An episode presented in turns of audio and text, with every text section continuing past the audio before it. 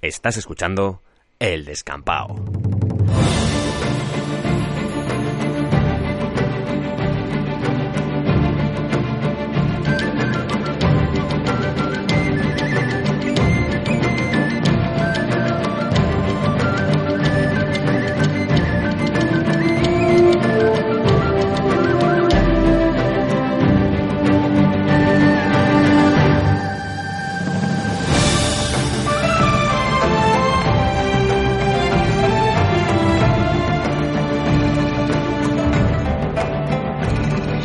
Bienvenidos al descampado.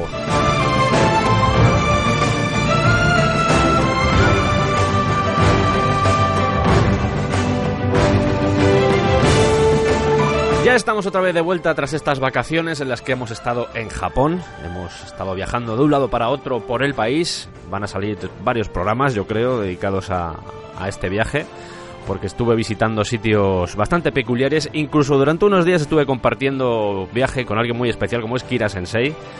Seguramente veréis algún vídeo en su canal. Estuvimos grabando cosas juntos, cosas para el descampado.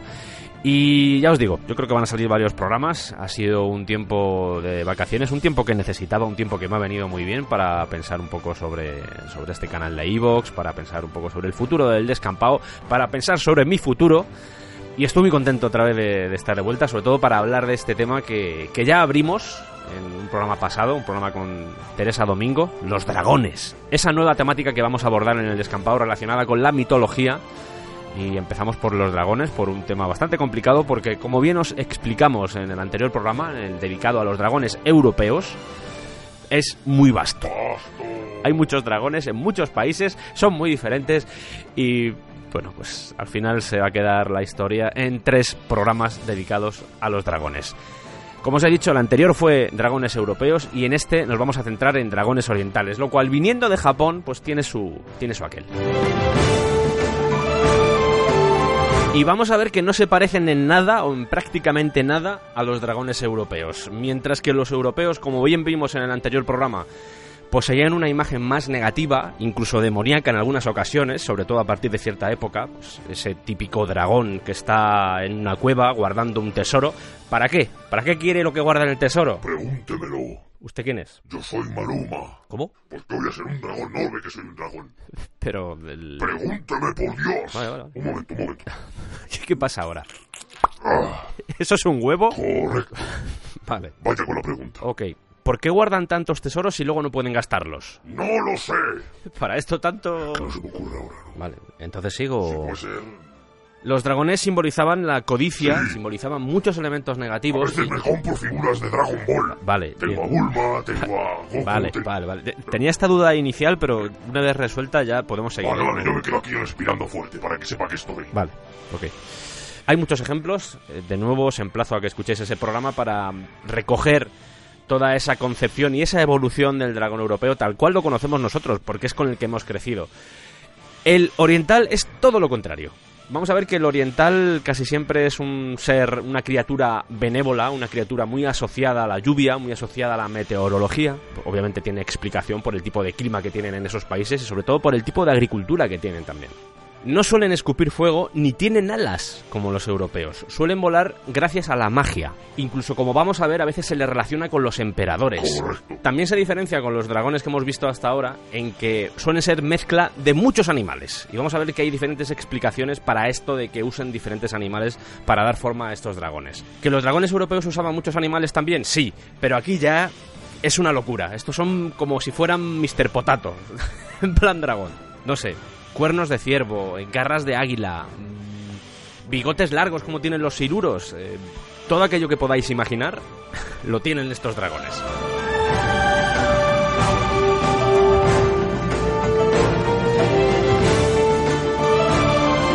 Y vamos a iniciar este viaje yendo a China, porque es el origen de muchas de las representaciones que hay en el resto de países orientales. Vamos a ver también que la influencia de la India, sobre todo del budismo, es vital para entender cómo son los dragones en, en Asia. Pero, como os he dicho, vamos a empezar por China, por estas serpientes mágicas. Una duda, ¿usted es dragón oriental o es dragón europeo? De Cuenca. Menuda pregunta.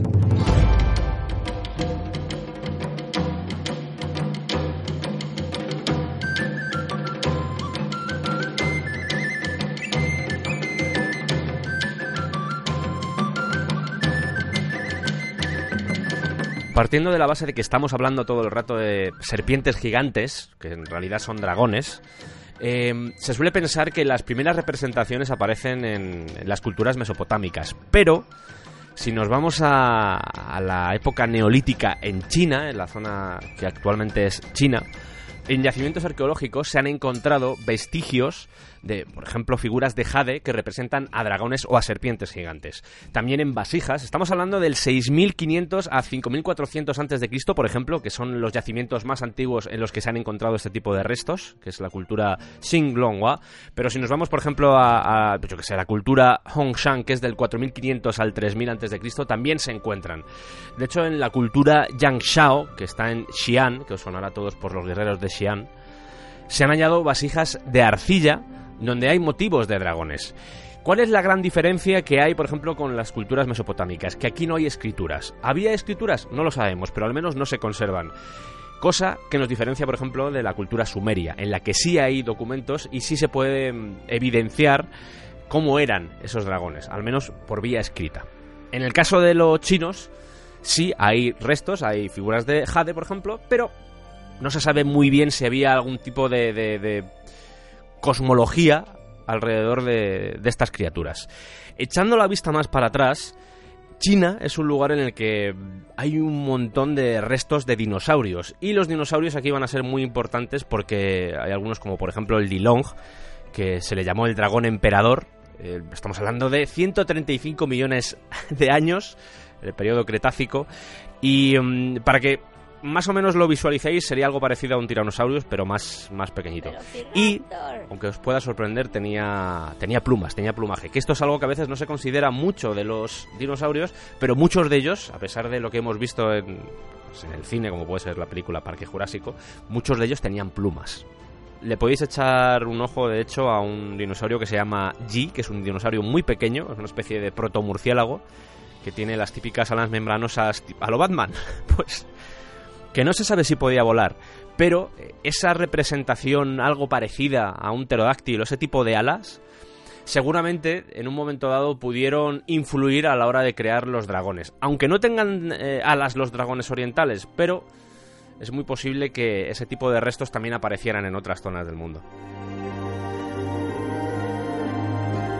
Lo primero que hay que decir sobre los dragones chinos es que no existe la palabra dragón como tal, esto ya lo dijimos en el anterior programa, allí es long en mandarín o lung en cantonés. No sé chino, no sé ni mandarín ni cantonés, pero me imagino que se pronunciará algo parecido a esto. ¿De dónde viene este long o lung? Pues os va a sorprender, pero viene del sonido del trueno, de la onomatopeya, que es hong long long, que representa el sonido de los truenos o el sonido de las máquinas o armas de fuego. Y seguramente de ahí viene, eh, por esa unión que hay entre la lluvia y los dragones, pues seguramente por eso se llama el Long. Está muy bien considerado, lo vamos a ver que está en este tipo de culturas el dragón suele estar muy bien considerado. De hecho, en China es el animal más alto en la jerarquía.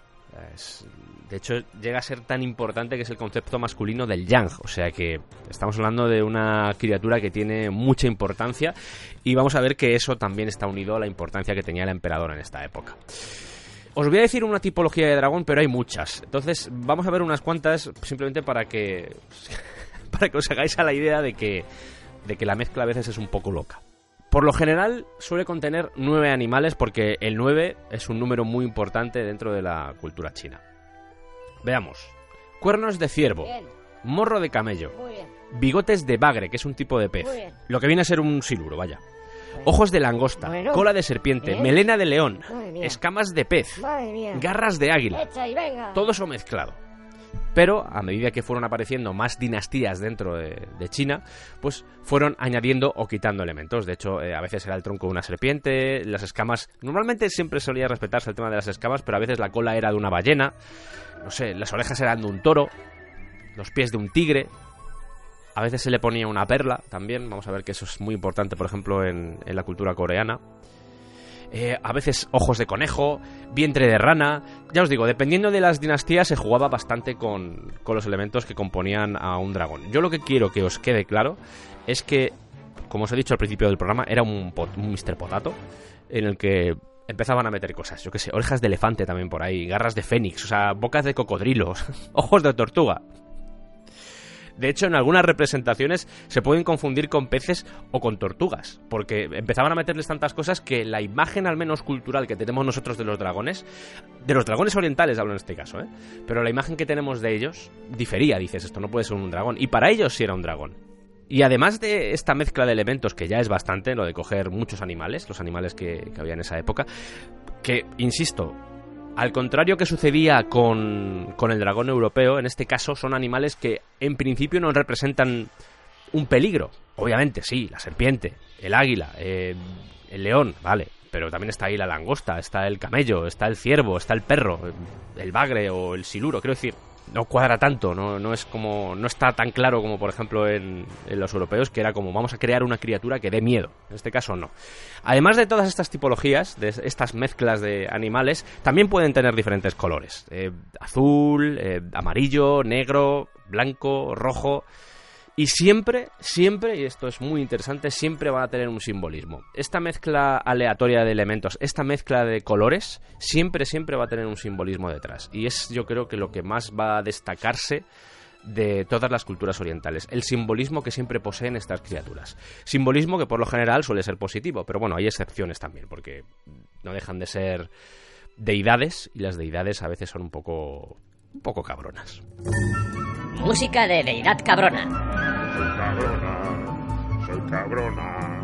En este momento yo me pregunté, a ver, sí, son muchos animales, pero tiene que haber una explicación también para que sea esta mezcla de animales, porque sí, creativamente pues, es, está muy bien, cojo de allí y de allá y me creo este, esta criatura. Pero se ha intentado o se ha investigado sobre cuál es la razón de esta mezcla de animales. Y os voy a contar más o menos cuáles son los diferentes orígenes que mm, se suelen contemplar con los dragones chinos. Se dice, se comenta que es la criatura resultante de la integración de los diferentes animales que componían los tótems que tenían las tribus. Lo explico. Eh, el llamado emperador amarillo, que es el primer emperador legendario de China, Huang Di, que es, no es Juan, sino Huang, o sea, con H, Huang Di, usaba una serpiente como escudo de armas, ¿vale? Tenemos esa serpiente, tenemos un origen, que es la serpiente. En su deseo de unificar el país, empezó a derrotar a las tribus y cada una de estas tribus tenía un emblema con un animal. Entonces, a medida que fue unificando el país, fue absorbiendo todos esos animales que aparecían en los emblemas o en los tótems de las diferentes tribus.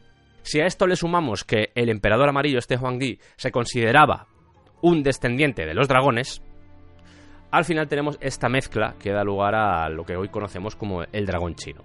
¿Cuál es el tema?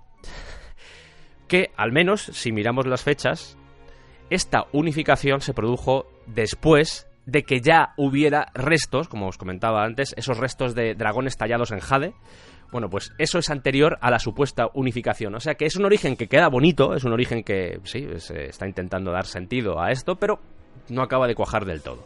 Otra posibilidad es una que ya comentamos en el anterior programa, que es la curiosidad que despertaba el encontrar restos de dinosaurio y decían, ¿qué es esto? Tenemos que darle explicación, pero tampoco acaba de casar mucho, porque sí, aunque el germen de la creación de esas criaturas sea el miedo, estás haciendo que sean benevolentes. Entonces es raro que sea eh, que se pueda justificar a través de los dinosaurios. Posiblemente sí ayudó a la creatividad, pero no creo que sea el, el resultado final. Y hay una tercera razón que está relacionada con la contemplación de la naturaleza y al mismo tiempo está relacionada con cómo se crean normalmente los mitos dentro de las diferentes culturas, que es a través de la observación de la realidad e intentando dar explicación a esa realidad.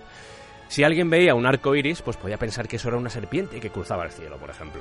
Y se piensa que este puede ser uno, de los orígenes, porque, joder, la lluvia tiene que venir de algún lado. Y justo después de que venga la lluvia y sale el sol, aparece un arco iris. Seguramente sea una criatura que surca el cielo, etcétera, etcétera, etcétera.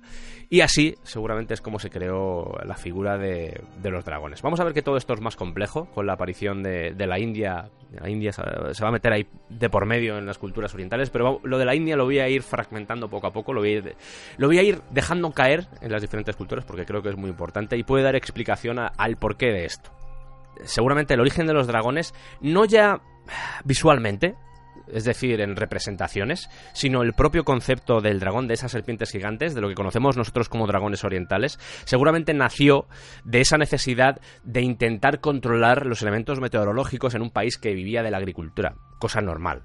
Y por lo que parece viene de tiempos remotos, aunque no haya una justificación escrita de esto, pero parece ser que viene de tiempos remotos.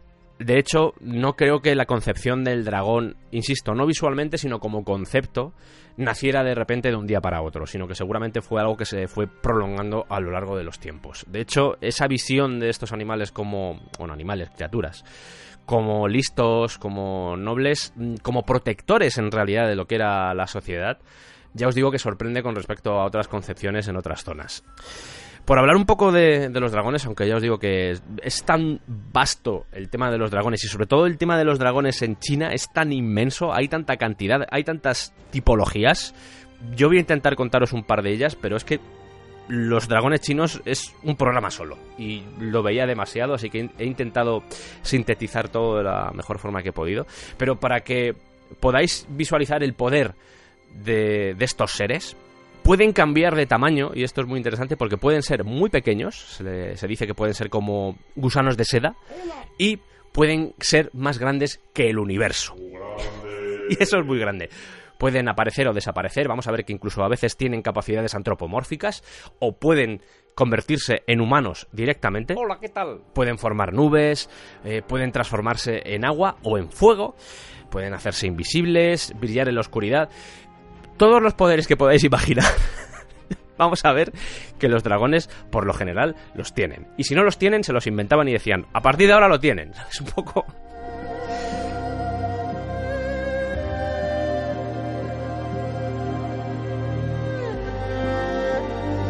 Y aquí es donde voy a entrar en el tema del simbolismo de los dragones, porque se puede ver desde tres puntos de vista. El político, el religioso o mitológico, porque al final estamos hablando casi de lo mismo, y el del miedo que comentábamos antes de la gente hacia lo que era el clima, el tiempo. En primer lugar vamos a hablar del político porque el político es trascendental, sobre todo en China, porque, eh, como os he dicho antes, los emperadores eran considerados encarnaciones de dragones. Y esto en el fondo les daba esa capacidad, esa autoridad para poder regir el país. De hecho, aquí ya empezamos a encontrar las primeras leyendas sobre emperadores y su origen.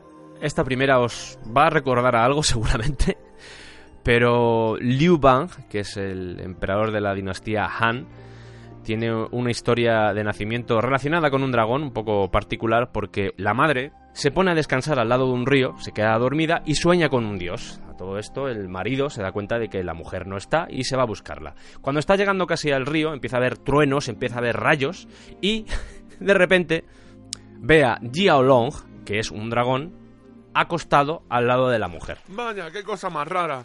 Pero mejor no me meto, por si acaso. El caso es que al día siguiente, la mujer da a luz a Liu Bang. Vaya, pues. Todo bien. Y este Liu Bang se convertiría en el primer emperador de la dinastía Han. No deja de sorprender que una figura tan importante dentro de la jerarquía como es el dragón acabe al final unido a lo que es el emperador. De hecho, esa capacidad casi omnipresente del dragón es lo que se intenta reflejar en el poder del emperador, esa justicia, ese representante divino en la tierra, esa persona con la capacidad de dirigir y gestionar la vida de, un país entero. Es más, la figura del dragón se convirtió en el símbolo imperial del país se les mostraba a veces como humanoides, vestidos con ropas de rey, con ropas de emperador. Era como un ser humano, pero con cabeza de dragón, pero con el tocado real. Eh, si podéis buscar imágenes, son bastante perturbadoras. En leyendas se dice que, los emperadores tenían marcas de nacimiento con formas de dragón. Incluso hay alguna leyenda que habla sobre un campesino que las tenía y al final se acaba convirtiendo en emperador. Era tal esta unión entre emperador y dragón que durante muchos años solo el emperador podía utilizar ese símbolo. Si pillaba a alguien llevando, por ejemplo, un dragón, ya fuera un, no sé, un colgante, em, algo en la ropa, era condenado a muerte. Y no solo una figura de un dragón, porque antes os lo he dicho, hay diferentes colores aplicados a los dragones, y el emperador, en el momento en el que llegaba al poder, tenía que elegir uno de esos colores, y ese color es el que iba a representar a todo su reinado. Cuando digo a todo su reinado es a todo su reinado y a todos los habitantes del país. De hecho, se instauraba como el color oficial del imperio. Sobre este punto he encontrado dos versiones. La primera versión dice que ese color tenía que ser usado por toda la sociedad, lo dudo. Y la otra versión, que creo que es la más real, la más fidedigna, es que nadie podía usar ese color quitando al emperador. Es más, se sabe que el color amarillo siempre ha formado parte del emperador, históricamente. De hecho, si la memoria no me falla, en El último emperador, en la película de Bertolucci, el atuendo del emperador es amarillo. El tema es que los familiares vinculados al emperador o gente importante podían llevar aproximaciones del amarillo, es decir, colores dorados, colores vainilla, pero solo el emperador podía ser portador de este color. Esto de mm, usar símbolos que pertenecían al emperador, como os he dicho antes, el dragón, el color, incluso el número de garras que tenía ese dragón, también podía repercutir en tu futuro, porque solo al emperador se le permitía tener un dragón de 5 garras, a los familiares del emperador 4 a los generales dos. Y el resto de gente, pues, obviamente no podía utilizar esos dragones. De hecho, habéis visto que dependiendo de la dinastía, a veces el resto de gente, el resto, cuando hablo de resto de gente, hablo de familiares del emperador, de generales, de gerifaltes, todo este tipo de, gente, todo este tipo de personalidades, pues eh, se les permitía usar el dragón. Pero ya os digo que depende de la dinastía, en algunas no se permitía. Esto finalizó tras El último emperador en 1911 y aprovecho aquí para recomendaros la película El último emperador. Es una película a la que le han caído muchos palos a lo largo de la historia, pero la fotografía es de Vittorio Storaro y solo por disfrutar de la fotografía de Vittorio Storaro merece la pena verla. Hasta aquí esta sería la parte política, la parte de los emperadores. Es mucho más compleja, mucho más amplia, pero tenemos que seguir adelante porque si no nos vamos a alargar mucho con China y ya os digo que se puede hacer solo un programa con los dragones chinos. Recordamos, eh, os había hablado de, en primer lugar de la política, luego os había dicho la religión o el mito, y es a lo que vamos a ir ahora, porque el budismo y el taoísmo son muy importantes dentro de la sociedad china.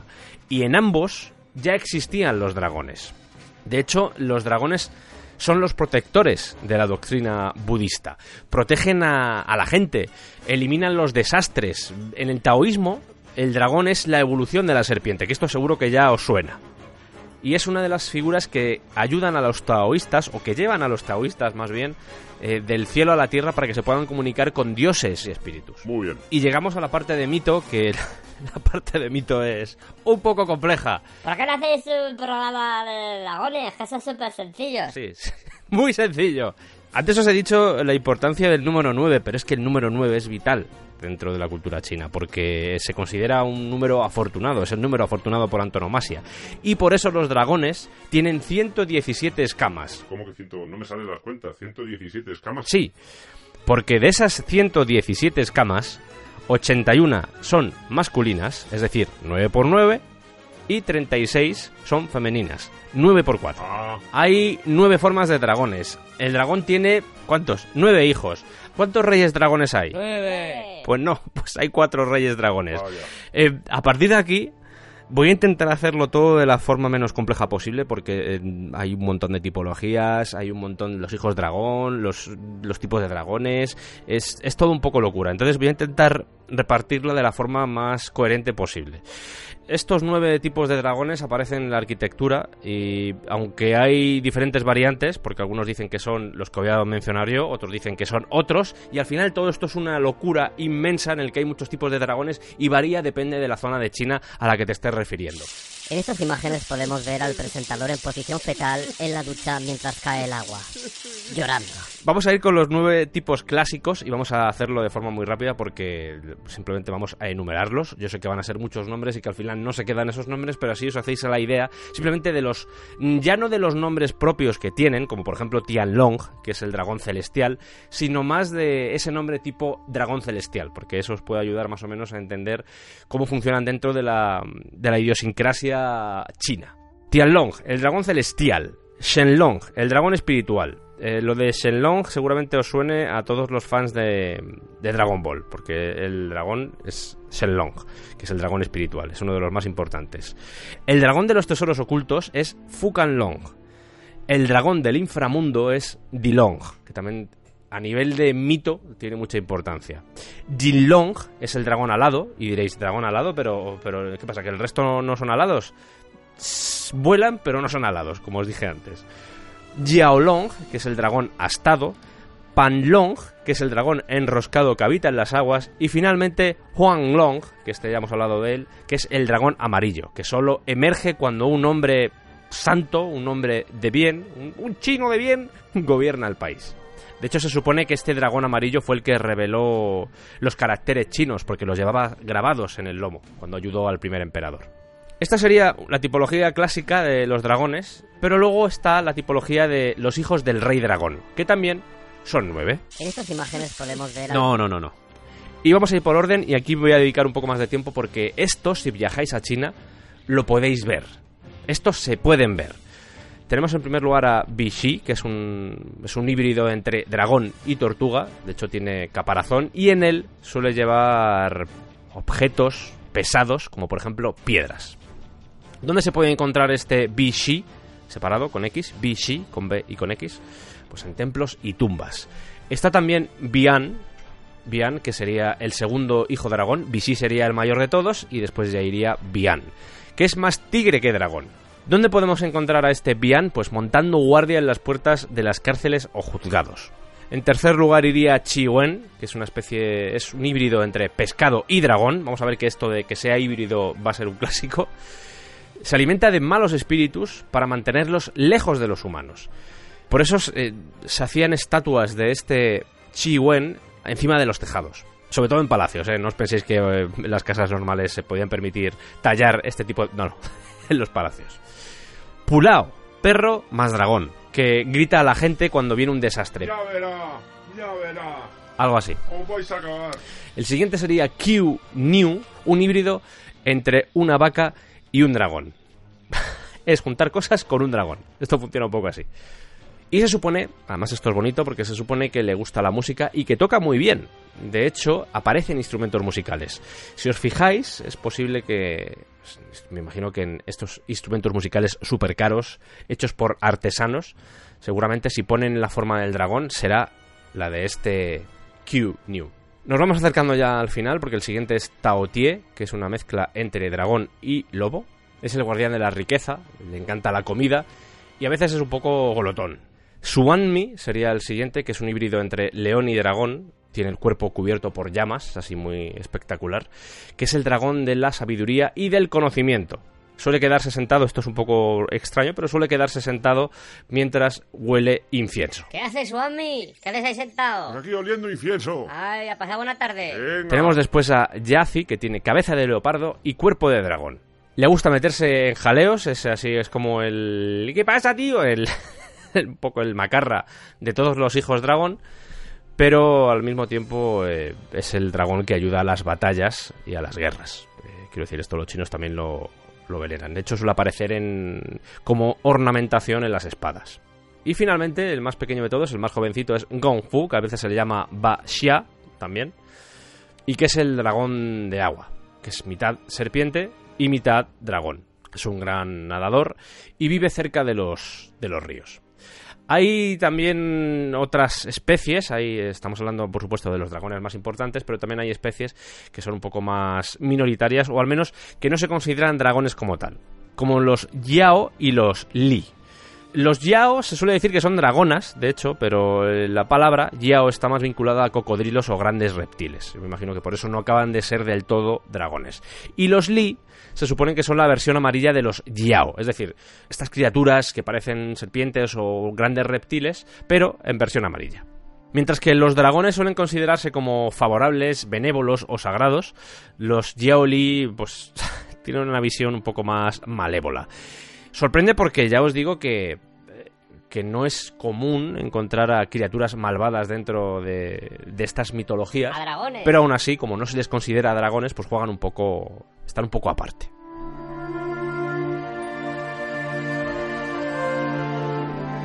Seguramente muchos de vosotros estaréis pensando, vale, pero el dragón, el dragón, joder, el dragón, además de todo lo que has dicho, que representa el- la versión masculina del yang, de que es un elemento muy importante dentro de la cultura china, de la jerarquía, es un ser listo, es un ser benevolente, es la juerga padre del dragón, pero también es un signo zodiacal chino, ¿no? Efectivamente, es el quinto signo del zodiaco o zodíaco chino, que se puede decir de las dos formas, porque los caballeros del Zodíaco hicieron mucho daño, ¿eh? Que, por cierto, el caballero del dragón es muy guapo, ¿eh? Eso ya lo digo, entrevistamos a, Pegaso, este momento así de repente que me ha surgido de, spam, pero lo cuelo aquí porque quiero y porque me da la gana. Pero sí, entrevistamos a Seiya, el caballero del Pegaso, y nos habló de, de que lo de Siryu ya veremos que cuando hablemos de los dragones japoneses pues tiene sentido que se llame Siryu. Pero bueno, os estaba hablando de, este signo zodiacal, el quinto signo zodiacal, y de hecho eh, la gente que nace, eh, no sé si, bueno, es que no sé si sabéis cómo funciona el zodiaco en, China, pero es, son anuales. Cada signo zodiacal es anual y se vuelve a repetir 12 años después. En este caso, el signo del dragón está considerado como, un signo muy importante. Cualquier persona que nazca bajo este signo se considera o se puede considerar que va a tener suerte en la vida.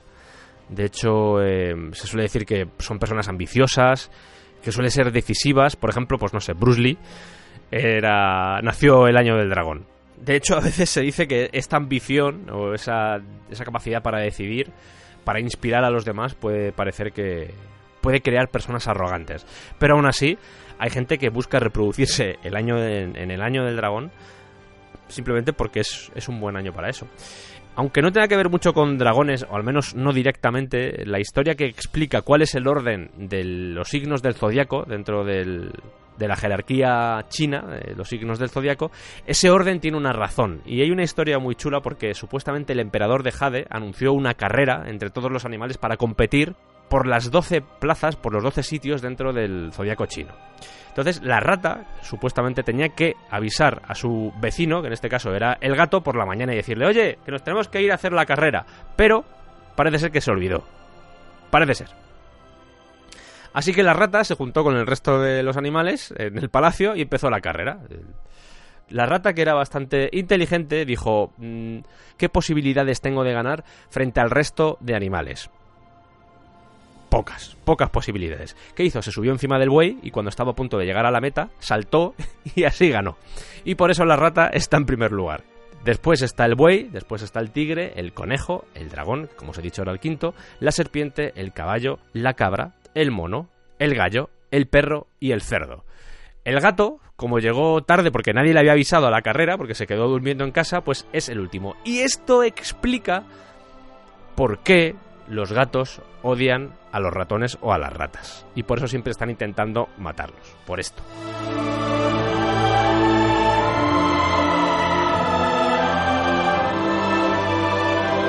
Tenemos la parte política, los emperadores, tenemos la parte de la religión y la mitología, que de nuevo es muy extensa, y también tenemos la parte del miedo. ¿Y a qué me refiero con la parte del miedo?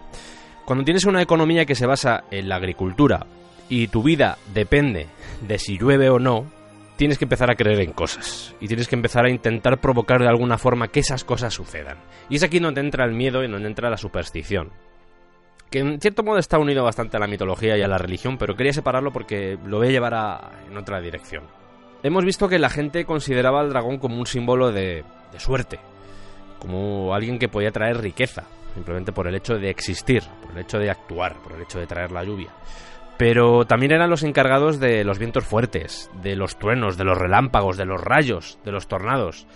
¿Cuál era el fenómeno meteorológico que más interesaba a estos ciudadanos? Por supuesto era cuando llovía y cuando no, pero el resto de cosas también tenía control esta criatura. Por eso era muy común que en villas o aldeas que estaban cerca de ríos, por ejemplo, cerca del mar, pues hicieran templos o incluso hicieran sacrificios para intentar invocar a estos dragones.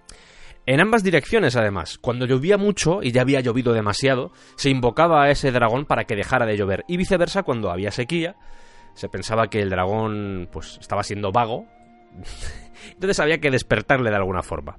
De hecho, se utilizaba una técnica, la relación entre los dragones y los tigres, el tigre blanco, es complicada, es una relación complicada. De hecho, eh, por entrar un poco, voy a entrar muy poco, pero simplemente por mencionarlo. En las artes marciales chinas hay un estilo dragón y hay un estilo tigre. El estilo dragón está más relacionado con, con la comprensión del movimiento, mientras que el tigre está más basado en la fuerza bruta. Bueno, pues la relación entre estas dos criaturas, entre el tigre blanco y el dragón, era un poco peliaguda y lo que hacían para que el dragón pues, no fuera tan vago era colocar un hueso de tigre en, pues, imaginar que decían que estaba en un lago, que vivía en un lago. Pues lo que hacían era colocar un hueso de tigre en ese lago y así el dragón se despertaba porque no quería ese hueso de tigre ahí. Así que provocaba las lluvias. Hay más leyendas alrededor de cómo provocar lluvias porque se pensaba que el conflicto o la pelea entre dos dragones podían provocar también lluvias. Entonces eh, la idea era que había que molestarlos para que subieran al cielo, formaran las nubes y entre ellos se pelearan. De hecho, yo me imagino que en parte lo de los relámpagos y los rayos se pensaba que podían ser conflictos o peleas entre dragones. Y ya que he metido lo del tigre blanco, mencionar que el dragón azul, la tortuga negra, el tigre blanco y el ave vermellón representan los cuatro puntos cardinales en China y son consideradas criaturas divinas. Porque además de los puntos cardinales también representan las cuatro estaciones.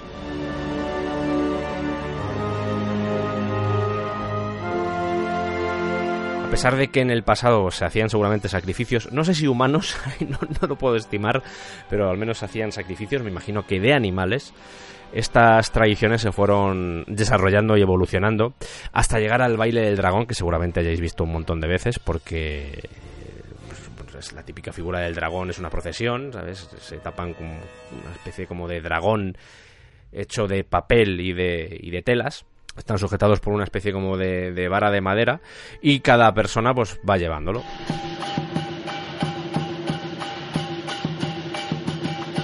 Y a veces se acompaña con instrumentos musicales, sobre todo de percusión.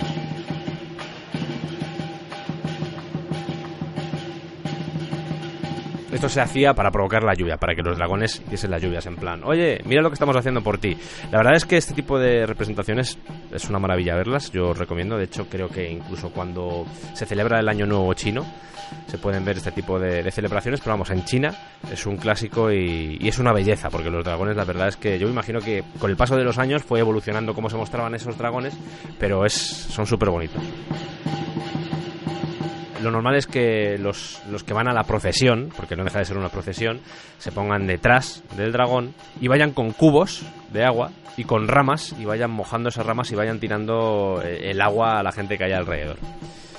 Era muy típico, cuando se olían que iba a haber sequía, era muy típico poner dibujos de dragones colgando de las casas.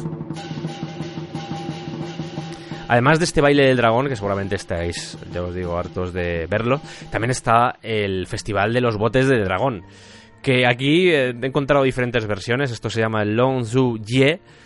Es un festival que supuestamente está hecho o está creado para que los dragones se den cuenta de que, eh, necesitamos ayuda, podéis venir ayudando, sí, ahí bajamos. Vale, pues hacemos este festival de botes.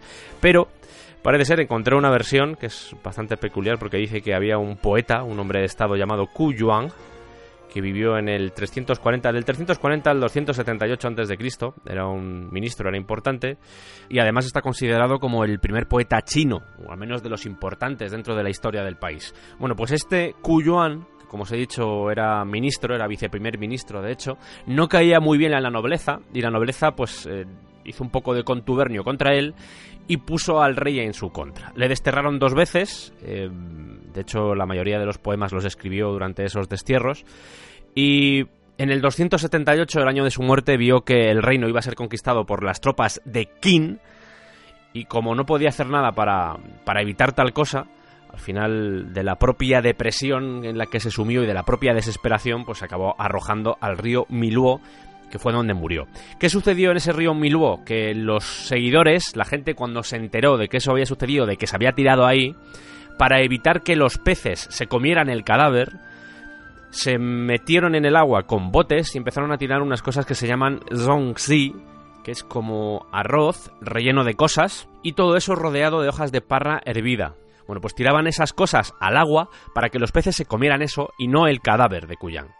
Por eso, para conmemorar la tragedia, se hace una carrera de botes en ese río. Hay otra versión que dice que mm, realmente pensaban que estaba vivo y lo que intentaban era rescatarlo, pero el cadáver nunca se encontró y se suele decir que fue un dragón el que se llevó el alma de ese río, el que se llevó el alma de Cuyuán.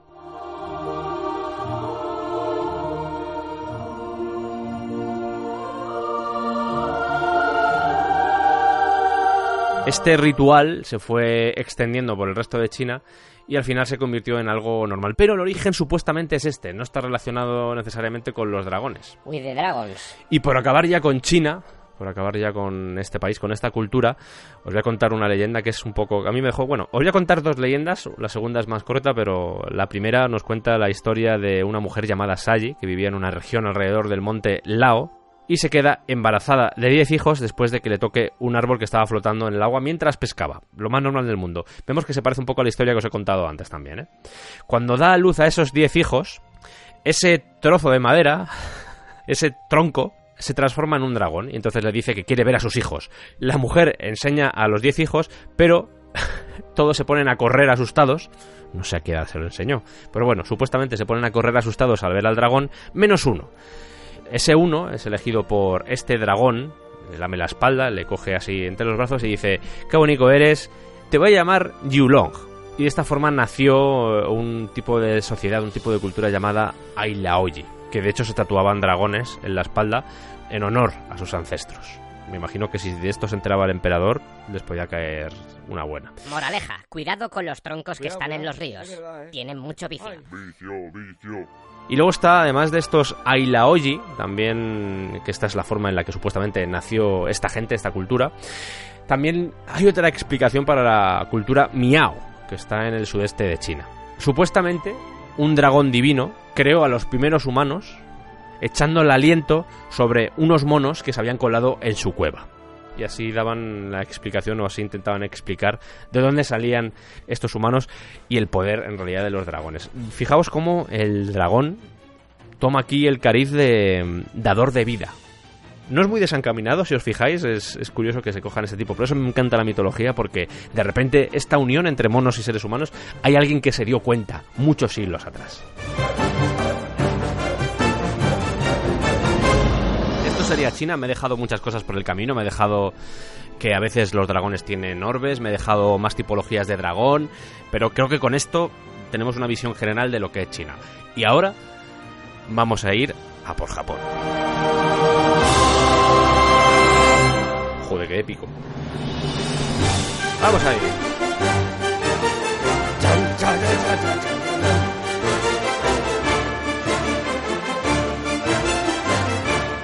Con el dragón japonés seguimos hablando de un dragón oriental y por lo tanto tiene las características que ya hemos comentado en el chino, o al menos características muy parecidas. De nuevo estamos hablando de un dios acuático con forma de serpiente barra dragón, por supuesto asociado a lo que es la lluvia y el agua, son buenos, a veces conceden deseos, tienen poderes mágicos, pueden curar, pueden volar, asumir forma humana, que esto es muy importante porque vamos a ver muchas leyendas donde estos dragones asumen formas humanas, además a voluntad, cuando quieren, y por supuesto son representantes de la sabiduría y por lo tanto emblema de los emperadores o de los héroes. Uno de los posibles orígenes del concepto de dragón en Japón puede ser el, el hecho de que algunos peces crecieran desproporcionadamente, pero es mucho más simple que eso. Y os lo voy a contar. Pero antes, por diferenciarlo un poco del chino, estamos hablando de una criatura que tiene cuerpo de serpiente, en eso es lo mismo, cabeza de cocodrilo, escamas de lagartija, ojos de gato, cuernos de ciervo, nariz de salamandra, garras de águila, zarpas de lagarto, melena de león y bigotes de bagre. Y cabeza de Andradio. ¿Cómo? Eh, Perdón, perdón. Tiene tres garras, al contrario que los dragones chinos comunes, que tienen cuatro, o los coreanos, que también tienen cuatro. Digo dragones comunes chinos porque sabéis que en Imperial hemos dicho que eran cinco. Bueno, pues el japonés tiene tres. ¿Y de dónde viene esta influencia? Que es lo que os voy a contar ahora. Muy fácil. De China, de Corea y sobre todo de la India. ¿Cuál es la influencia china? Además de que sea una especie de Mr. Potato, una criatura Mr. Potato, con muchas criaturas juntas. ¿Cuál es la influencia de China? En primer lugar, los nombres. Los nombres que tienen los dragones japoneses, muchos vienen del chino. Y a veces incluso hacen adaptaciones de las criaturas chinas, les cambian el nombre, pero siguen siendo las mismas. Os pongo un ejemplo. Eh, si recordáis, os he hablado de las cuatro bestias de la mitología china. ¿Os acordáis que era ese dragón azul, era el, el pájaro o ave vermellón, el tigre blanco y la tortuga negra? Bueno, pues en Japón también lo tienen. En vez del dragón azul, que es King Long en chino, aquí lo llamaron Seiryu, que es muy parecido a Siryu. No sé si os dais cuenta que es muy parecido a Siryu, como los caballeros del zodiaco. El pájaro vermellón en China era Suke, en Japón es Suzaku. El tigre blanco en China era Baihu, en japonés es Byakko. Y finalmente la tortuga negra es Xuangu en chino y en japonés es Genbu. Los nombres no se parecen mucho, pero al final el concepto sigue siendo el mismo. Pero, esta es la influencia china. La mayor influencia que hay aquí es la influencia que viene desde la India, del hinduismo y del budismo. ¿Por qué? Porque a través de China entraron muchos monjes budistas en Japón, introduciendo estas ideas sobre dragones y serpientes que aparecen en el budismo o en el hinduismo. Hay una deidad que os comentaba al principio del programa que son los nagas, bueno, semidioses, dioses, a veces no está muy claro, yo diría que son semidioses, que tienen forma de serpiente y que dependiendo de, de, la religión a veces tienen una visión más positiva y otras veces más negativa. En el hinduismo, por ejemplo, la visión que tienen es un poco negativa. En el budismo, por el contrario, eh, es más positiva. ¿Qué son estos naga, para entenderlo? Son una mezcla entre serpiente y ser humano. De hecho, es muy posible que los fans de Harry Potter ya hayáis atado cabos, o incluso lo sepáis por adelantado, lo de Nagini, la serpiente que tiene Voldemort. Sí, viene de aquí, de Naga. Es una. De hecho, una Nagini es una princesa Naga. ¿Por qué existe esta diferenciación entre el hinduismo y el budismo si al final estamos hablando de una criatura que en ambos casos se parece bastante? Bueno, porque en el hinduismo, a pesar de que a veces concede o ayuda a los seres humanos, también tiene cierta dosis de peligrosidad, por llamarlo así. Viven en un reino que está bajo tierra que se llama Naga Loka o Patala Loka. ¿Cómo? Que como sucedía en el primer programa que dedicamos a los dragones europeos, está lleno de tesoros, de hecho seguramente la influencia de los dragones europeos venga precisamente también aquí del hinduismo o al menos de la India, porque se les considera guardianes de los tesoros, a otro nivel, pero son guardianes de los tesoros, supuestamente el, la deidad, el dios Brahma, los relegó a, esta, a este reino bajo tierra porque se habían reproducido demasiado, había muchos sobre la Tierra y les dijo, os vais a quedar ahí abajo, pero vais a morder solo a los que sean realmente malvados o estén destinados a morir prematuramente. Esa era la misión que les dio Brahma. Aunque luego os voy a contar un poco más de los nagas, eh, que por cierto viene del sánscrito serpiente, que es naga, deduzco que esta misión que se les encomendó es lo que hace que a veces puedan tomar un cariz negativo, porque en realidad son portadores en un momento dado, no tanto en la gente malvada, sino en los que mueren prematuramente, son portadores de malas noticias. Entonces me imagino que parte de ese miedo que existía hacia los nagas viene de aquí. Pero en el budismo, como os decía, tiene una visión más positiva, son guardianes de las puertas, y esa visión positiva viene de cuando Muchalinda o Mucalinda, depende de dónde lo busquéis, se puede llamar de diferentes formas, que es el rey cobra, porque en algunos casos Aquí he encontrado, ya os digo, varias versiones, como me suele suceder en este tipo de casos. Se suele decir que eh, los nagas son mezcla entre serpiente y ser humano, y en el caso del budismo sí se especifica que es una mezcla entre una cobra y un ser humano. Esto ya depende, depende como lo queráis ver. Este Mucalinda o este Muchalinda es el rey de los Naga. ¿Qué hizo este Muchalinda, Mucalinda o Muchilinda, que también se llama? ¿Qué hizo? ¿Cómo se convirtió en una figura positiva dentro del budismo? Se cuenta que Siddhartha Gautama, que es Buda, llevaba meditando bajo un árbol, el árbol Bodhi, llevaba meditando cuatro semanas. Y de repente el cielo se volvió negro y empezó a llover durante siete días. Lloviendo a saco. El rey Naga vio que esto estaba sucediendo, salió de debajo de la tierra y protegió a Gautama, haciéndole de capucha, como de, de toldo, con sus siete cabezas. De hecho, podéis buscar representaciones y veréis cómo esas siete cabezas están haciéndolo como una especie de capucha a Gautama en estatuas y representaciones. El caso es que cuando la tormenta se apaciguó, el rey serpiente, este Mucalinda, asumió su forma humana, porque es algo que pueden hacer, se inclinó ante Buda y se volvió de nuevo a su palacio.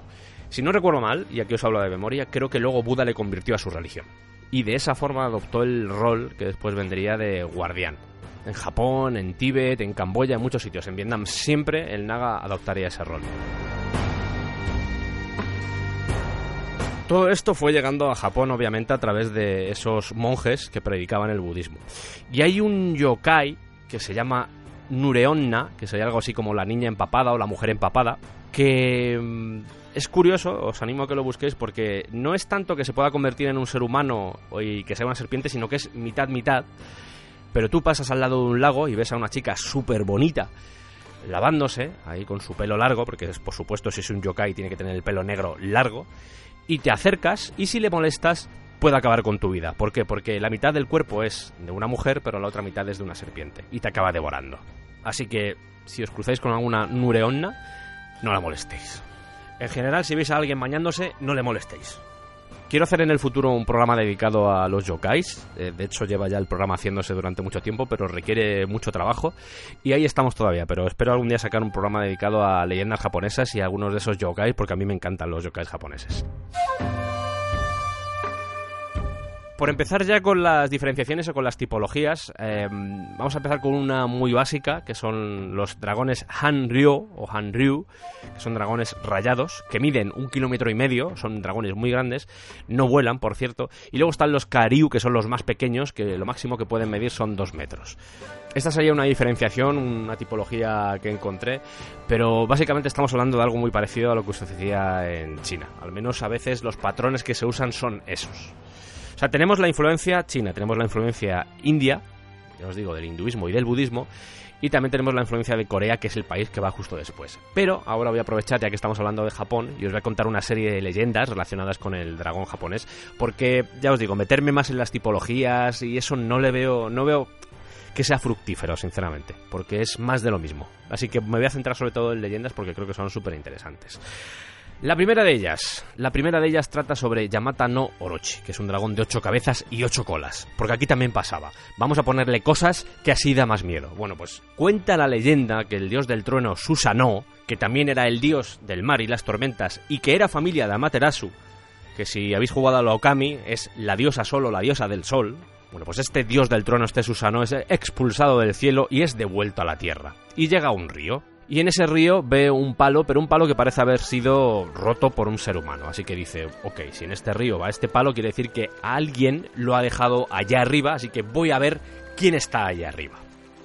Allí se encuentra una pareja de ancianos llorando junto a una chica joven, que se suponen que son deidades terrestres, y Susano les dice, oye, ¿qué os pasa, hijos míos? ¿Qué os sucede? Entonces ellos le dicen, Ay, es por Yamata Orochi, que es una criatura súper horrible que, que nos pide un sacrificio de una virgen cada año y ya le hemos entregado al resto de nuestras hijas y solo nos queda esta. Ay, y Susano dice, ¿cómo es ese Yamata Orochi? Ay, pues tiene los ojos rojos así, tiene el cuerpo con ocho cabezas y ocho colas, son, es muy grande, así como ocho valles, ocho colinas, muy, todo ochos, son muchos ochos. Y, luego su, su- tiene así la tripa como inflada y está cubierto de O sangre. sea, una descripción que dices tú, no me acerco a eso, ni aunque me pagues me acerco a eso. Pero Susano, que era el dios del trueno, dijo, "Mm, bueno, me parece bien. Os puedo salvar. Ay, cuéntanos cómo, cómo nos vas a salvar, cómo nos vas a salvar, dinos, dinos. Bueno, pero antes de decíroslo, y aquí viene el plot twist, que os lo habréis imaginado ya en cuanto os he dicho que había una chica joven, les dice, yo os salvo, pero a cambio me entregáis a vuestra hija en matrimonio. Y dicen ellos, Ay, bueno, venga, vale, vale. Mejor que en matrimonio que que se la coma, ¿no? Je, je, je, je. ríen todos nerviosamente. Bueno, pues voy a idear un plan y ahora os lo cuento. Música de idear plan. Mira, vamos a hacer una cosa. Eh, vamos a colocar ocho copas de licor que esté fuertemente destilado en cada ventana. Y así cuando se acerque, pues empezará a dar tragos. Llegará un momento donde estará tan borracho que caerá dormido. Y yo me imagino la cara de esa familia mirando a Susano diciendo, pero... ¿Para esta mierda? ¿Para esta mierda? ¿De verdad? ¿Para esta mierda? Pero bueno, aceptan y dicen, vale, vamos a dejar ese licor en las ventanas y a ver qué pasa. Llega este Yamata no Orochi, ve ese licor y ¿qué hace? Efectivamente, se lo bebe. Susano saca su espada y empieza a cortarle en pedazos. Pero cuando va a cortar la cola, se encuentra con que su espada se dobla, porque ha golpeado algo duro. Así que Susano empieza a cortar con cuidado la cola y descubre la gran espada Kusanagi. Hace poco se acabó una era, se acabó la era Heisei y ha empezado la Reiwa. Y con esa nueva era Reiwa ha entrado otro emperador nuevo. Y esta espada Kusanagi es uno de los tres objetos que se utilizan tanto en la abdicación como cuando se nombra un nuevo emperador.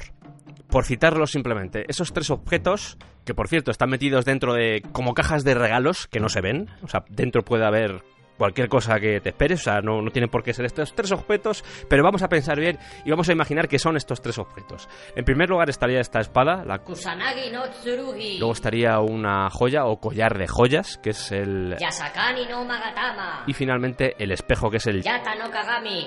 Y no Riai. Representan las tres virtudes de Japón. Es decir, en primer lugar, la espada, que sería el valor, el espejo, que sería la sabiduría, y la joya, que sería la benevolencia, la bondad. Todo esto viene del budismo, pero vamos, para que os fijéis que la historia de Kusanagi nace aquí, nace por esta criatura.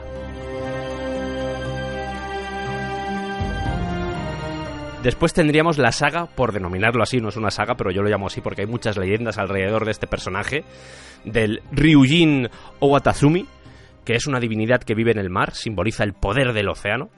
Por supuesto tiene forma de dragón, porque si no, no estaríamos hablando de él. Pero es capaz de adquirir la apariencia de cualquier hombre, el que le guste. ¿Que quiere ser un día Brad Pitt? Va a ser Brad Pitt. ¿Que quiere ser otro día Carlos V. Carlos V? Pues es Carlos V. Cuentan que vivía en las profundidades del mar, en un palacio marino llamado Ryugu-yo, que estaba hecho de corales blancos y rojos. Y desde allí controlaba las olas del mar utilizando unas gemas mágicas. Y aquí empezamos ya con las historias porque esas gemas mágicas se las había robado a un príncipe. Este príncipe se va a buscar esas joyas y por el camino se encuentra a una chica, a una joven que está en la playa buscando perlas. Le gusta, se gustan, se quieren, se aman y se acaban casando y tienen un hijo. Ella, por supuesto, se convierte en princesa, en la princesa Tamatori, y esta princesa Tamatori empieza a idear un plan, porque claro, yo, yo me imagino que el, chaval le dice, Pues mira, te encontré aquel día porque estaba buscando unas joyas que me las, me las robó el dios dragón, el Ryujin no Watatsumi. ¿Sabes, ¿Sabes lo que te digo? y la otra, pues no sé lo que me dices, pero se me ha ocurrido una forma para encontrar esas joyas y recuperarlas de vuelta. Esta princesa Tamatori se acerca a este rey dragón, a este Ryujin, le empieza a tocar música, él se queda dormido y aprovecha para robarle esas joyas. La persigue, la persigue, la persigue y ella se corta un pecho y mete dentro las joyas. La sangre que sale de esa herida hace que el mar se oscurezca y el rey dragón le pierde de vista, no sabe lo que ha pasado. Ella acaba muriendo, pero recupera las joyas para su familia. No sé si luego, yo imagino que sabiendo cómo funcionan estas cosas, seguramente luego Ryujin volvió otra vez a conseguir esas joyas. Pero bueno, eso ya es otra historia. Estas joyas, estas gemas que eran mágicas, aparecen en más leyendas, eh, algunas muy curiosas, como por ejemplo la de la emperatriz Jingu, que en su guerra o conflicto con Corea, hay un momento donde están en el mar y esta emperatriz usa las gemas de la marea baja, porque hay diferentes tipos de gemas, esto es un poco como Infinity War, como el guantelete del infinito, cada gema es para una cosa, bueno, pues utiliza esas gemas de la marea baja, entonces el agua empieza a bajar, están esos barcos coreanos, que de repente encallan, los marineros de esos barcos coreanos se bajan para ver qué está pasando, y cuando están todos abajo, dice la emperatriz, venga, ahora la gema de la marea alta, y se lleva a todos por delante. Recuerda un poco esto a Moisés, ¿eh? Ya que estábamos con Ryujin, hay una historia que me gusta muchísimo porque se cuenta que, que Ryujin acostumbraba a comer hígado de mono. Sí, hígado de mono. Y hay un momento donde envía unas medusas a que le traigan un mono, porque el tío dice, tengo antojo de mono, por favor, tráenme un mono. Así que estas medusas se van a buscarlo y cuando por fin lo consiguen, pues el mono empieza a darles largas. Dice, no, si yo no tengo ya hígado, yo lo he dejado en una jarra. Si queréis, esto es cierto, ¿eh? Si queréis, me voy a por la jarra, yo os lo traigo y os doy el hígado. Y las medusas dicen, vale, pues venga, pues ve a, por la, ve a por el hígado. Nosotros te esperamos aquí. Por supuesto, el mono nunca volvió.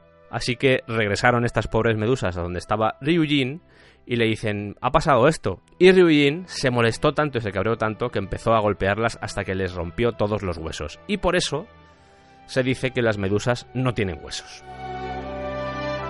Otohime. Otohime es eh, una de las hijas del rey dragón, de este Ryujin, y supuestamente es la abuela del primer emperador japonés, de Jimmu. No está muy contrastado que existieran estos emperadores en esta época, de hecho los 15 primeros se suelen considerar como mitológicos prácticamente en Japón, los 15 primeros emperadores, pero aún así la relación emperador-dragón es muy importante y de hecho eh, se les considera descendiente de, los dioses, no solo de Amaterasu, que se supone que el emperador es descendiente de Amaterasu, sino también de estos dragones. Esta Otohime aparece en la leyenda de Urashima Taro. Urashima Taro era un pescador, un joven pescador, que un día salva a una tortuga que estaban golpeando unos niños. Esa tortuga de repente se convierte en una mujer, en Otohime.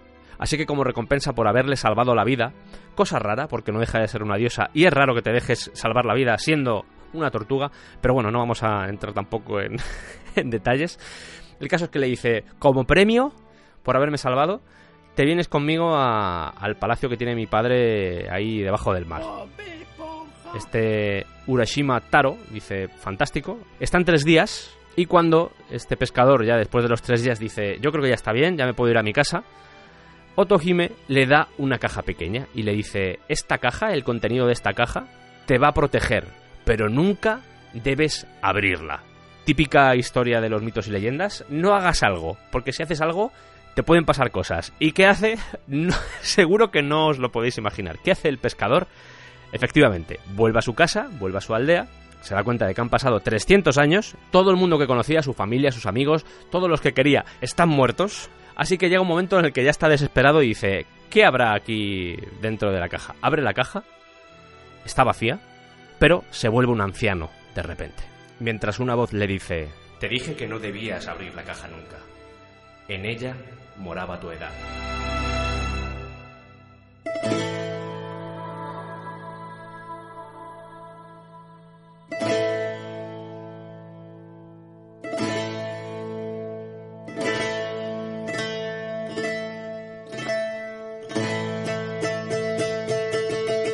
Kuniyoshi, que es otra hija del rey dragón.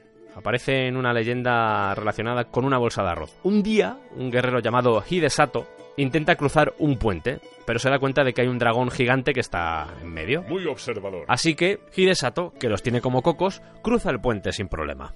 El dragón de repente salta al río y del río sale una mujer. Y Hidesato dice, ¿cómo? ¿Qué acaba de pasar aquí? La mujer se le acerca y le dice, Oye, mira, ¿recuerdas el dragón ese que estaba en el puente? sí me acuerdo, sí. Bueno, pues yo era ese dragón. Ajá. Y realmente me ha impresionado tu coraje. Llevaba aprisionada dos mil años en ese puente, estaba maldita, esperando a que alguien lo cruzara y tú por fin lo has cruzado. Y dice el fantástico, maravilloso, pero me tengo que ir a hacer cosas. Mm, ¿Me dejas irme? Y le dice ella, no.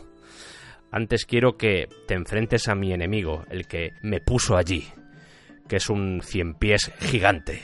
Y el guerrero dice, pues no tengo nada que hacer esta tarde, así que venga, vamos a por ello. Tras una batalla, al final el guerrero acaba venciendo a este cien pies con su arco. Y, por supuesto, ¿cuál es la recompensa? sí, otro viaje. Esto es como los concursos. Recompensa que siempre daban las hijas del rey dragones. ¿Quiere venirte a ver mi casa? Bueno, pues se lo lleva, se lo lleva a su casa, hacen un viaje ahí, le dan regalos, le dan ofrendas y sobre todo le dan una bolsa, una bolsa de arroz que es mágica. ¿Qué tiene de especial? Que nunca se vacía, siempre tiene arroz. Y ya para finalizar con estas historias de dragones, quiero contar una. En la mitología japonesa es un clásico la figura de la mujer que es traicionada por un hombre. Si traicionas a una mujer en la mitología japonesa estás muerto. Básicamente.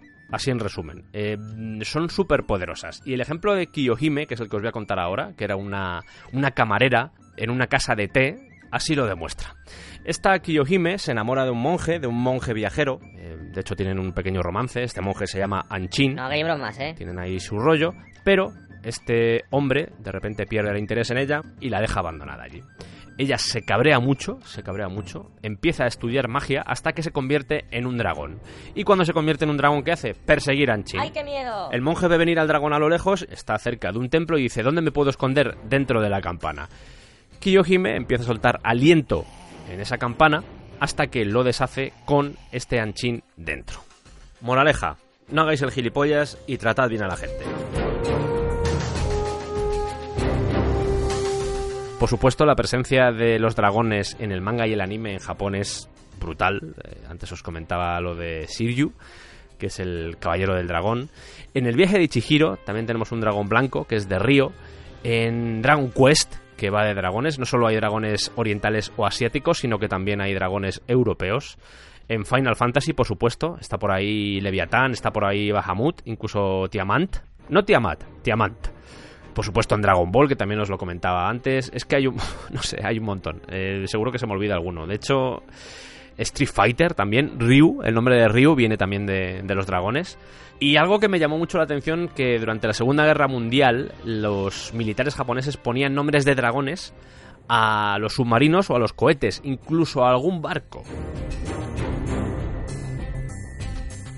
¿Con qué conclusión quiero que os quedéis de los dragones japoneses? Que sí, siguen la senda de los dragones chinos, que a su vez esos dragones chinos están influenciados por los dragones hindús, que vienen del budismo o del hinduismo, y sobre todo esa diferenciación que hacen los japoneses entre lo que es el mito y la tradición.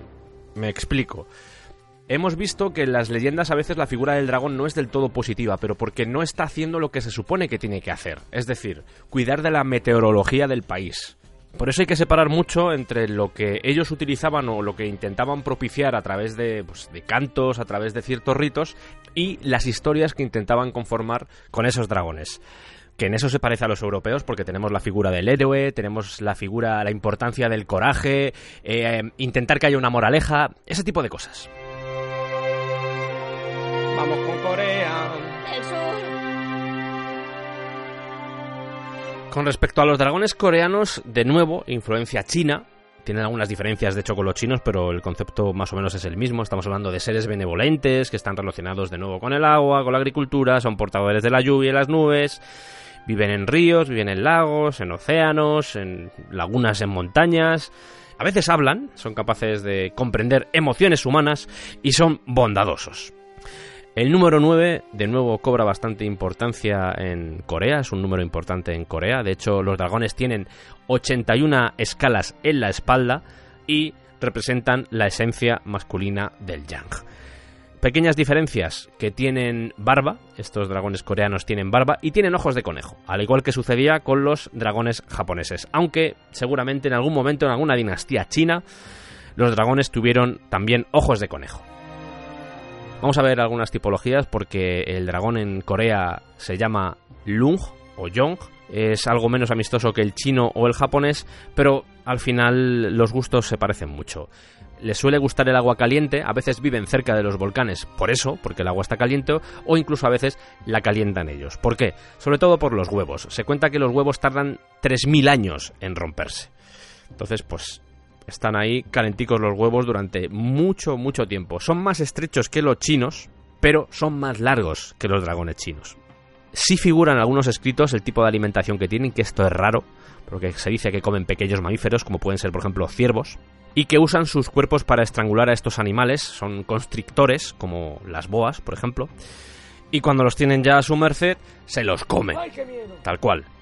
Hay tres tipologías, o por lo menos son las tres más importantes. En primer lugar están los Yong, que son los más poderosos, que son los que protegen el cielo, que yo creo que son los que nos interesan en este caso. Están los Yo, que no tienen cuernos y viven en el océano. Y luego están los Kyo, que viven en las montañas.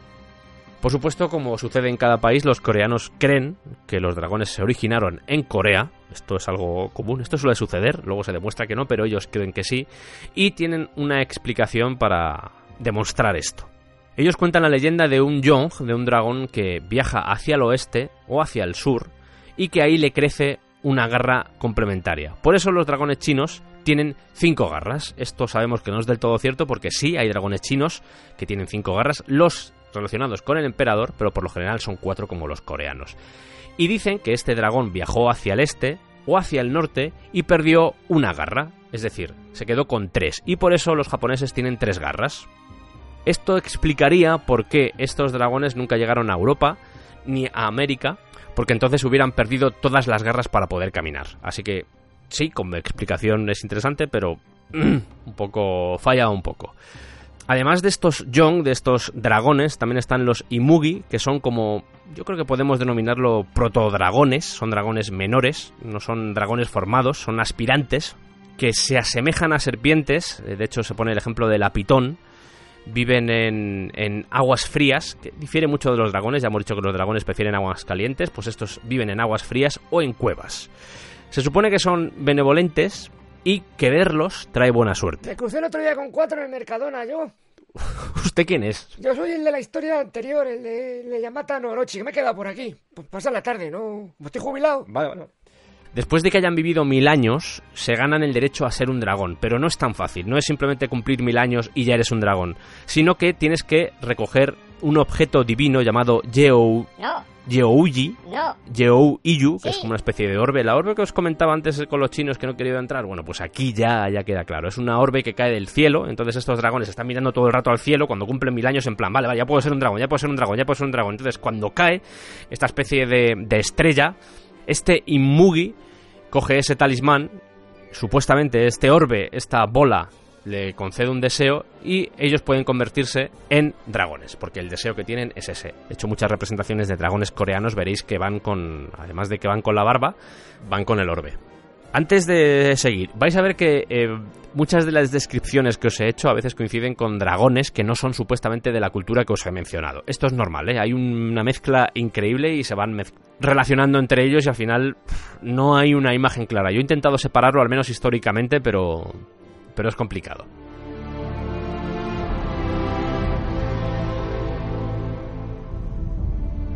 Cuando estaba planteando estos programas sobre los dragones orientales, me di cuenta de que la India tenía mucha importancia y por eso me decidí, no sé si ha sido la mejor forma de hacerlo, yo creo que sí, porque así he ido metiendo diferentes cosas sobre la India en varios dragones de diferentes culturas y creo que es más interesante, pero quería meterlo como una especie de, por visualizarlo, como una especie de dragón, que una especie de naga que va recorriendo todo el programa y que va influenciando al resto, porque los dragones indios, los dragones que pertenecen al hinduismo o pertenecen al budismo, podrían ser otro programa. Y no era la intención. Digo esto porque de nuevo voy otra vez a, a los Naga, porque para entender a los dragones coreanos, incluso a los dragones en general, hay que entender cómo funcionan estos Naga. La cultura coreana, la cultura china, la cultura japonesa, esas mitologías, poseían ya dioses dragón que vivían en palacios bajo el agua.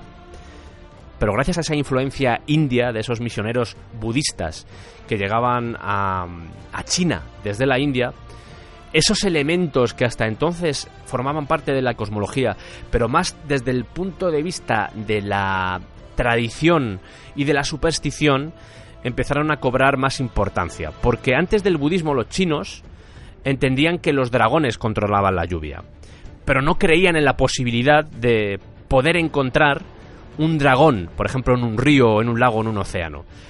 Nadie creía en un rey dragón. No tenían esos orbes que caían del cielo, que por cierto esos orbes vienen de una joya de una leyenda india y se llaman los Cirimani, para que veáis que al final todo esto está relacionado.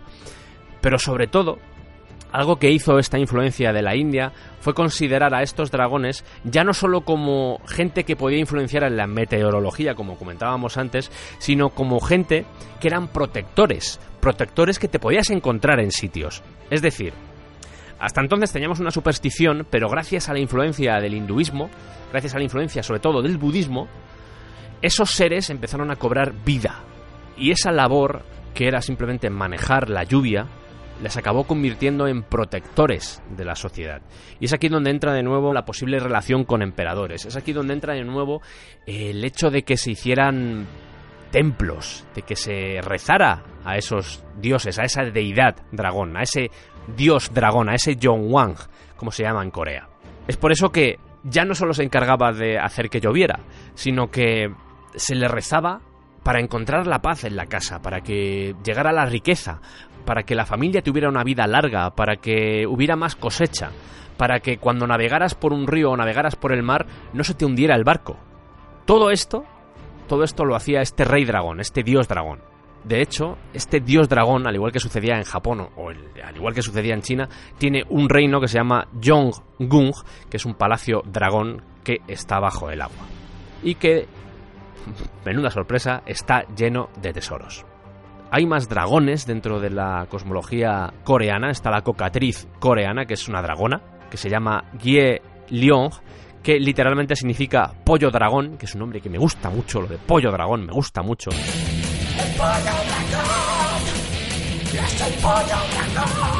Y de nuevo, absorbiendo las ideas que ya estaban en el budismo, se puede ver a veces a dragones tirando de carros para figuras legendarias de la mitología coreana.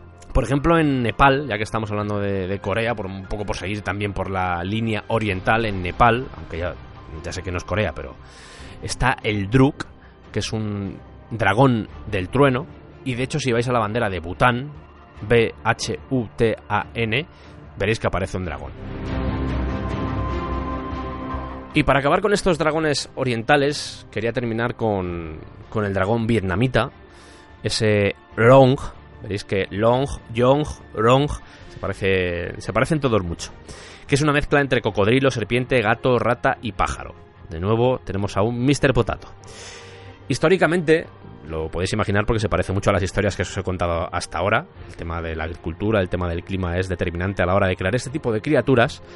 Em, el pueblo vietnamita vivía al lado de los ríos y veneraban mucho a los cocodrilos. A diferencia de otros países que veneraban más a las serpientes, en este caso era más a los cocodrilos. Y de hecho se encuentra así en objetos arqueológicos, se encuentra esta devoción por los cocodrilos. Aún así, la evolución, eh, lo podéis ver, este ron es una mezcla entre cocodrilo, sí, pero también serpiente, gato, rata, pájaro.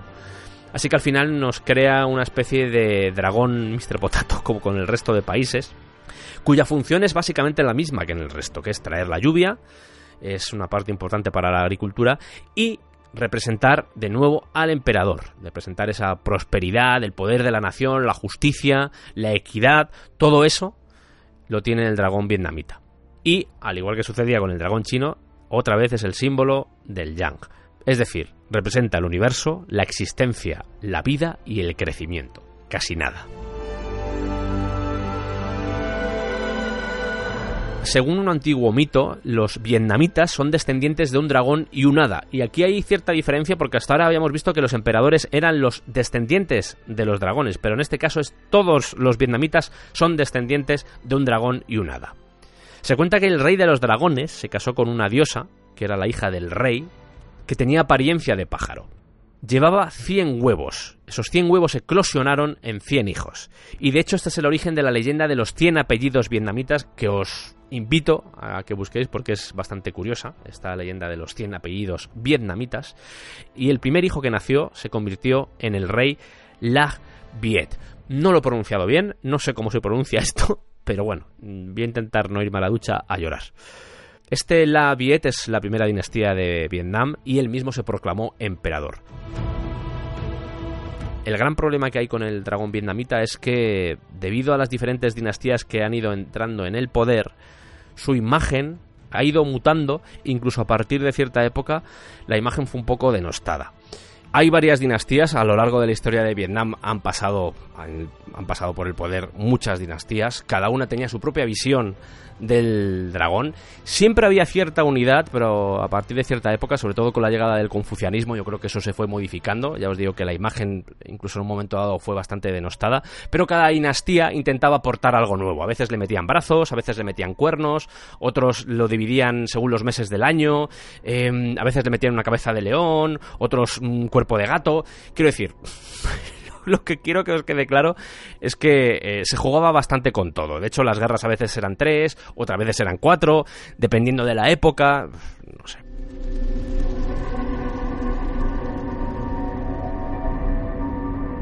El siguiente programa que vamos a hacer sobre los dragones va a estar dedicado a España, pero antes de llegar a él quería hablar sobre algunos dragones que son un poco más desconocidos.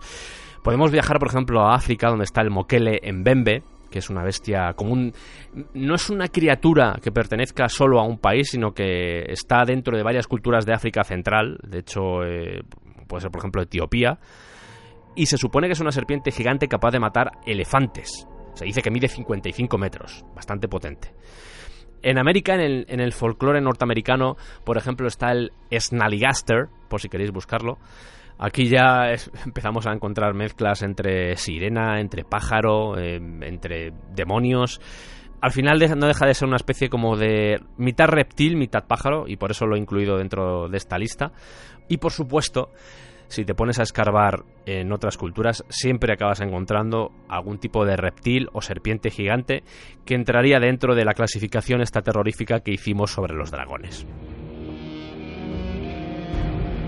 Y ya para terminar, vamos a ir con los dragones de Sudamérica. Sí. Los dragones sudamericanos, el gran problema que tienen es que, como es normal, cada dragón pertenece a su propia cultura y aunque a veces hay cierta relación, por lo general se diferencian bastante entre ellos. Es decir, no hay un patrón claro. No hay un patrón que puedas decir, este dragón, eh, este coatl se parece a este dragón que hay en Perú. no funciona así. Entonces esto lo hace muy complicado, muy complicado cuando intenté mm, sumergirme en cómo funcionan los dragones sudamericanos, sufrí bastante porque eh, no acaba de estar del todo claro. De nuevo, por esa concepción que tenemos de los dragones como serpientes gigantes. Aún así, voy a intentar citar un par de ellos porque creo que, es importante.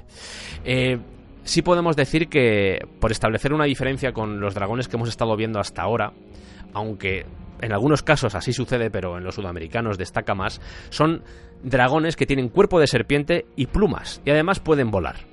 Eran serpientes, pero no eran serpientes. Nos podemos ir, por ejemplo, a los Muiscas, que es un pueblo indígena de Colombia. Ellos creían en la Chiminigagua, que es un dios creador, que tiene forma de serpiente de fuego, que estaba metido debajo de la laguna de Iguaque. Para los que seáis colombianos, si no conocéis esta historia, pues os animo también a que ahondéis en ella, porque yo creo que lo de la mitología es una cosa maravillosa, muy compleja, pero maravillosa, y por eso estamos haciendo estos programas. Y mm, y os hablo de Colombia, pero está por ahí Xiuocoatl, que es una serpiente de fuego, está Ejecatl. Espero estar pronunciándolo bien porque a nosotros los europeos, o por lo menos los españoles, los que hablamos castellano, eh, nos cuesta a veces hacer esa pronunciación. Yo sé que los mexicanos lo hacen con una facilidad pasmosa, el Quetzalcoatl, pero a nosotros a veces nos, cuesta un poco.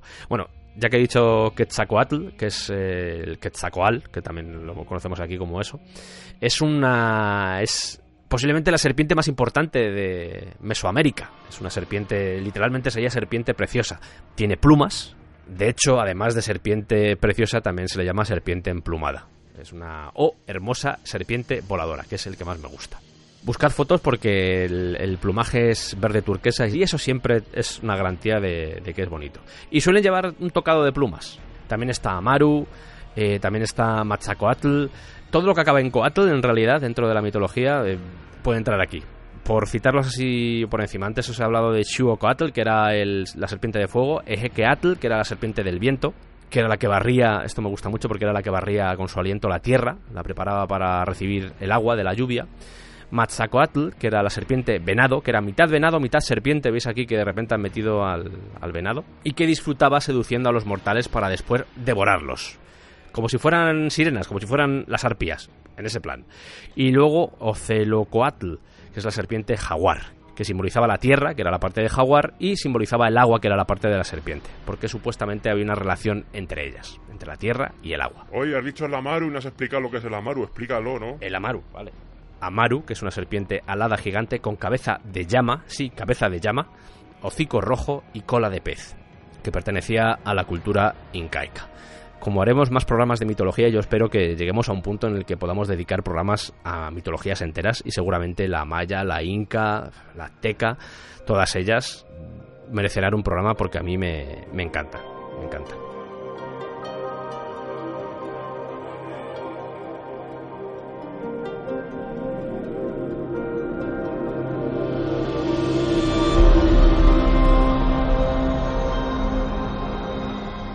No voy a hacer mucha despedida hoy porque he estado hablando todo el rato y hacer una despedida sería un poco absurdo. Además, es la segunda parte de un programa que comenzamos ya sobre los dragones, sobre esta mitología relacionada con el mundo de los dragones, así que tampoco tenía mucho sentido.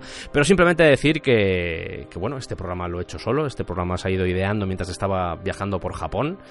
Es un programa que ha sido, ya lo he dicho varias veces, complejo, porque son muchos elementos, son muchas leyendas Em, son versiones desdiciéndose todo el rato y eso siempre crea muchos problemas a la hora de hacer este tipo de programas, pero aún así creo que más o menos he ordenado los conceptos, espero que os haya quedado claro, espero que lo hayáis disfrutado, espero que hayáis sacado conclusiones también, esa diferenciación que hay entre los dragones con los que hemos crecido desde niños a estos dragones orientales que son dan mejor rollo. Eh, afortunadamente, poco a poco los europeos han ido evolucionando hasta llegar a visiones también positivas, pero ya os digo que estos desde siempre creían en los dragones porque eran porque dependían de ellos al final. Y eso yo creo que no sé si es bueno o malo, pero al menos que estos animales mitológicos tuvieran una visión positiva, yo creo que está bien y culturalmente al menos es reseñable. Gracias por escucharnos, espero que lo hayáis pasado bien. A continuación vendrán programas sobre el viaje a Japón. Este programa lo tenía pendiente. De hecho, este, este programa estaba pensado para hacerlo antes de, del viaje a Japón, pero al final las cosas no se pudieron llevar a cabo. Lo he tenido que hacer después de volver. Pero los siguientes programas, o no sé si iré mezclando, seguramente vaya mezclando. eh, los siguientes programas eh, irán sobre el viaje a Japón y las cosas que he visto allí, porque creo que pueden salir un par de ellos. Algunos de ellos incluso con conversaciones, como os mencionaba al principio, con, con Kira. Que puede ser también chulo, porque ahí hablamos un poco de, de sociedad, hablamos un poco de cultura, equivocados o no, pero hablamos de ello y creo que siempre está bien para ver otra visión de lo que es Japón. Un país que amamos los dos, pero que también criticamos desde, al menos creemos, desde el conocimiento. El siguiente programa dedicado a dragones, ya que estamos un poco haciendo spam de lo que va a suceder, o spoilers, mejor dicho, de lo que va a suceder a continuación, el siguiente programa será con Teresa Domingo, o eso espero. El siguiente programa sobre dragones tratará, como os he dicho antes, de dragones españoles. Y ahí contaremos leyendas. Voy a ver si puedo liar a más gente para hacer el programa, porque creo que se puede hacer algo chulo con alguna leyenda. Vamos a ver, por fin, por lo menos yo sé que tengo oyentes en Sudamérica, en Centroamérica y en otras zonas del mundo, pero creo que puede ser interesante sobre todo a la hora de empatizar con, anda, va a contar una historia sobre Cantabria y estoy en Cantabria y puedo ir al sitio donde supuestamente vive ese dragón. Ese tipo de cosas yo creo que molan y las vamos a disfrutar juntos.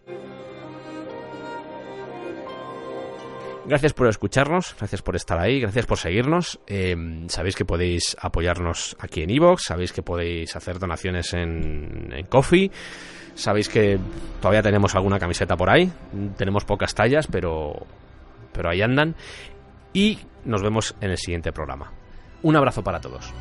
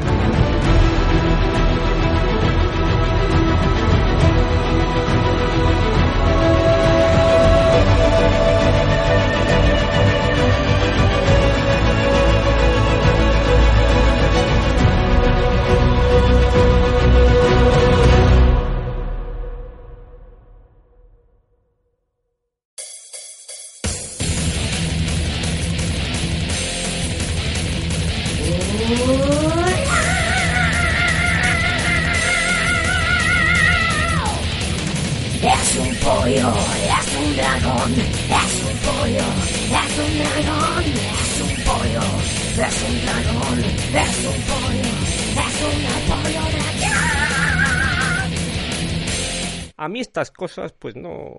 eh, O sea, yo. A ver, que me cuenten cosas serias, pues sí, pero a mí cada vez que hacen estas cosas es que no. Yo no lo entiendo, o sea. es- no sé lo que pretenden, no sé. Es que no es gracioso. O sea, se supone que hay que ser gracioso o no, porque es que no me entero. O sea, si sí que ser gracioso, pues guay, pero es que, es que no. O sea, de repente una canción así que no viene a cuento y. Y pues no sé. Y me dejan aquí hablando a mí para, ¿para qué? ¿Para rellenar tiempo?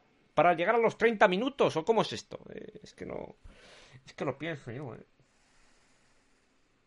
No, no, es que no di con ello, eh. No...